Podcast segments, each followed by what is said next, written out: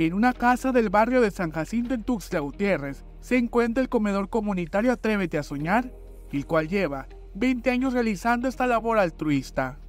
Ya tenemos más de 20 años ayudando.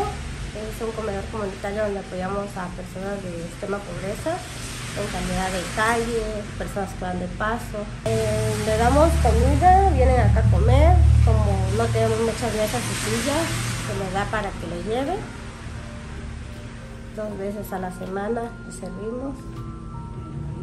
Apoyamos con medicamentos, ropa en buen estado, leche, pañales.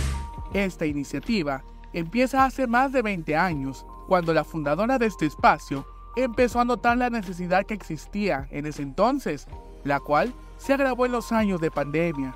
Es un comedor comunitario que nace de la licenciada Lupita, ya tenemos más de 20 años ayudando y nació porque ella tiene dos carreras y ahora sí que si ella a veces ha tenido algunas subidas y bajadas, imagínense la gente que no tiene estudios y con esta de la pandemia ayudamos mucho más, mucho más familias y todo depende de ella, de su bolsa.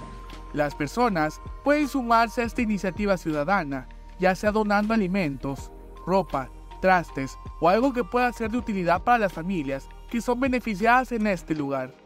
Nos pueden apoyar ya sea en especie o donativos, como gusten apoyarnos.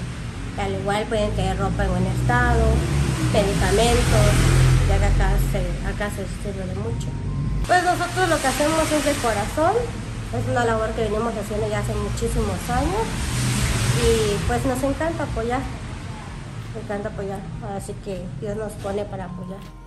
En este espacio se brindan alimentos dos días a la semana. Se encuentra ubicado en una casa del barrio de San Jacinto, en el centro de la capital chapaneca. Es comedor comunitario Atrévete a Soñar y aparte es una asociación civil donde apoyamos a madres solteras, tercera edad, padres necesidades y niños de la calle. Y estamos en la cuarta norte, entre primero y segundo oriente, 240B. Para Alerta Chiapas, Eric Chandomí.